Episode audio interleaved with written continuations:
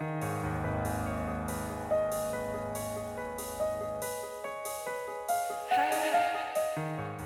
nombre es Mauricio Lechuga y te doy la bienvenida a octubre, el mes de los breviarios cadavéricos, en el que te compartiré una creepypasta o leyenda urbana todos los días. Si algunas de estas historias realmente sucedieron o son retorcidos inventos de alguien, tú lo tendrás que decidir. Recuerda que pueden contener amplias descripciones de violencia y o lenguaje explícito. Escucha bajo tu propio riesgo.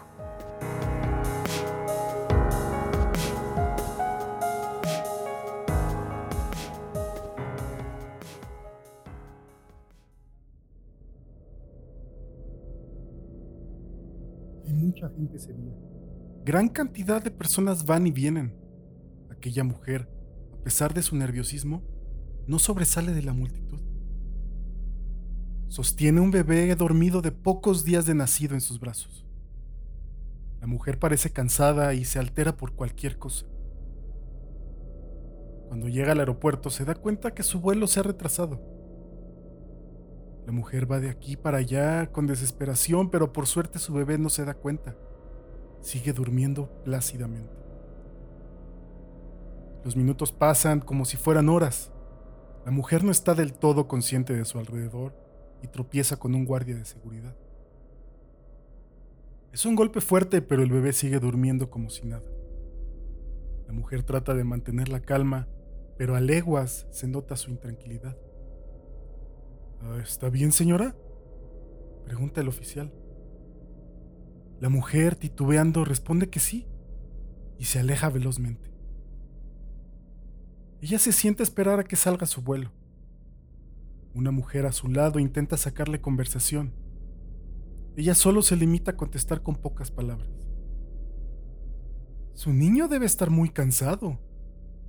Ha dormido todo este rato sin siquiera arrugar los ojos. Ella contesta con una leve y cansada sonrisa. Al fin anuncian que su vuelo está por despegar. Ella se levanta apresurada y se dirige a su respectiva plataforma velozmente, casi corriendo. Uno de los guardias asignados a ese andén era el mismo con el cual se había tropezado antes. Cuando a la mujer le toca pasar, el guardia, después de revisar sus cosas, le pregunta por su bebé. Ella responde nerviosamente que está bien. ¿Puedo verlo un momento? No nos gustaría que su bebé viajara estando enfermo, ¿no lo cree? Pero la mujer insistía en que su niño estaba completamente bien. Por favor, solo ser un momento. No le haré daño.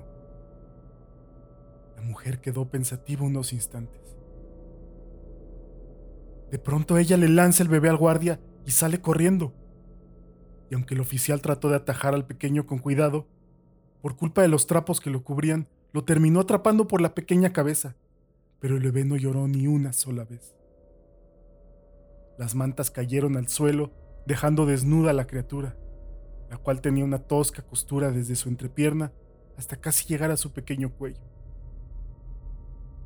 Pocos segundos sostuvo el oficial al niño, pero estos bastaron para que su cuello cediera ante el tremendo peso que su cuerpo representaba.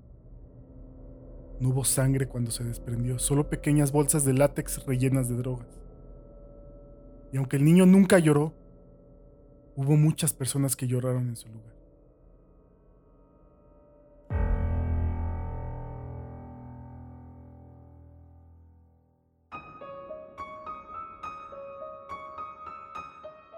Para que no te quedes sin escuchar ninguno de los breviarios cadavéricos que se publicarán en todo octubre, suscríbete en tu aplicación favorita, Apple Podcast, Spotify, la que sea.